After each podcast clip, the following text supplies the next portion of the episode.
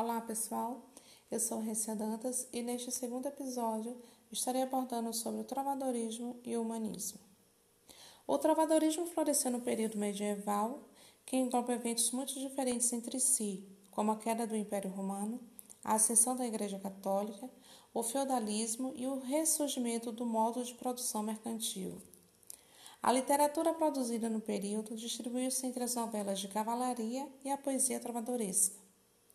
As novelas de cavalaria foram influenciadas pelas cruzadas, guerra entre cristãos e muçulmanos, motivadas pelo controle da Terra Santa de Jerusalém.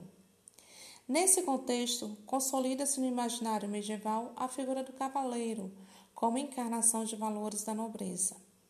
As novelas de cavalaria contribuem para a fixação dessa figura no imaginário medieval. Já a poesia trovadoresca recebeu influências da literatura provençal, de Provença, região do sul da França, caracterizada por ser cantada e por ter como tema predominante o sentimento amoroso. Era apresentada na corte ou em espaços públicos, muitas vezes acompanhada de danças. Lembrando também que os princípios básicos nesta época eram sempre fundamentados nos princípios cristãos católicos, que eram todos envoltos ao teocentrismo, que quer dizer Tel, Deus, centrismo, centro, Deus como centro de todas as coisas, acreditando-se que os bens espirituais deveriam vir à frente dos bens materiais. As primeiras manifestações literárias em Portugal são os textos escritos durante o período trovadoresco. A Cantiga da Ribeirinha, de Paio Soares, é considerado o marco inicial da literatura portuguesa. Essas cantigas eram escritas em uma língua que se costuma chamar de galego-português. Convencionou-se dividir a poesia medieval portuguesa em dois grandes grupos: as cantigas lírico-amorosas e as cantigas satíricas.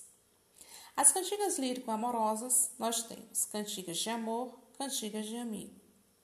As cantigas de amor, o eu lírico masculino canta em geral o fato de não ser correspondido pela mulher amada, ou seja, canta o seu sofrimento amoroso. A figura feminina referida nessas cantigas como Senhor equivale a Senhora no português contemporâneo. Tem um papel de superioridade diante daquele que a ama e é, com frequência, idealizada. A relação entre o eu lírico e a sua senhora lembra, no plano literário, as relações sociais entre vassalo e sucerano, marcadas pela obediência e fidelidade. Por isso, costuma-se dizer que o lírico presta vassalagem amorosa em relação a ela. A submissão do eu lírico aos desejos de sua amada é conhecida como amor cortês. As cantigas de amigo, o trovador é um homem que assume um eu lírico feminino para apresentar as queixas da mulher sobre a ausência do seu namorado. Se nas cantigas de amor a vassalagem amorosa, nas cantigas de amigos estão presentes imagens e situações da vida no campo. As composições são marcadas pela presença do refrão no final das estrofes, de paralelismo e de repetições que garantem um ritmo musical característico. Já as cantigas satíricas temos cantigas de escárnio e cantigas de maldizer. As cantigas de escárnio ridicularizavam de maneira sutil ou indireta pessoas que participavam da vida palaciana ou das comunidades rurais. Essas cantigas contribuíam para a fixação de tipos sociais e frequentemente faziam uso de situações cômicas. Já as cantigas de maldizer, muitas vezes com vocabulário obsceno, o travador critica de maneira direta e contundente pessoas da comunidade, ou às vezes até mesmo um outro trovador.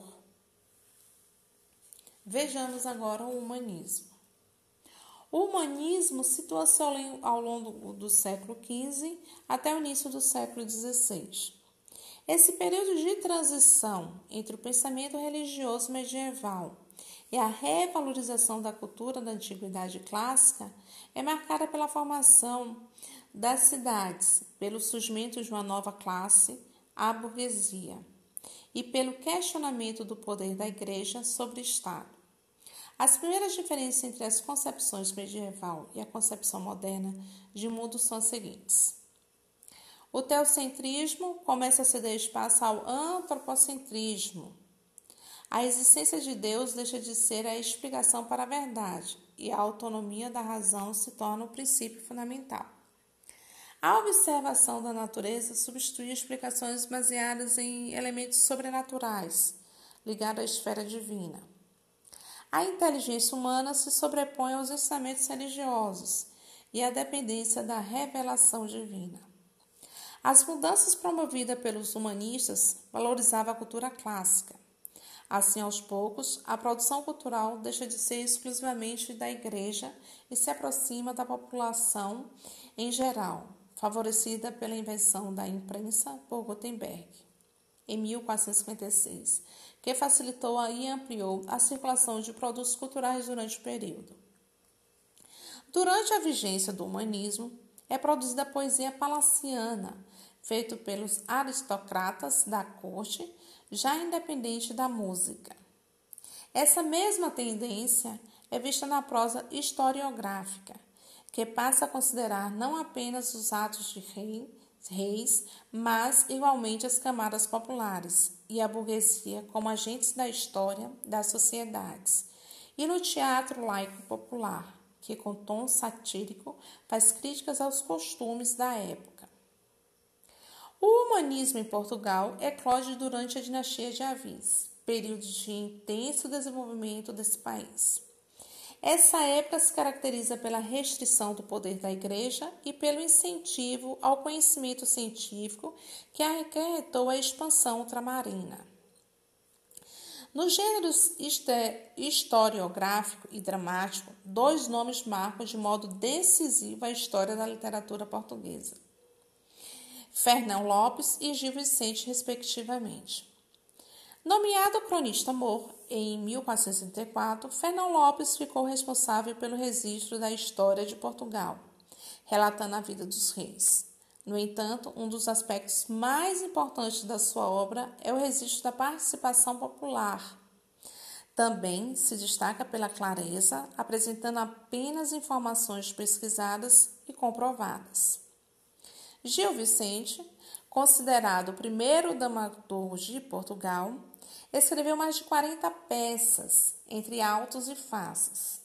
Sua obra mantém ligação com a religiosidade medieval, mas está, esta funciona como base para a sátira que faz da sociedade dos tipos humanos.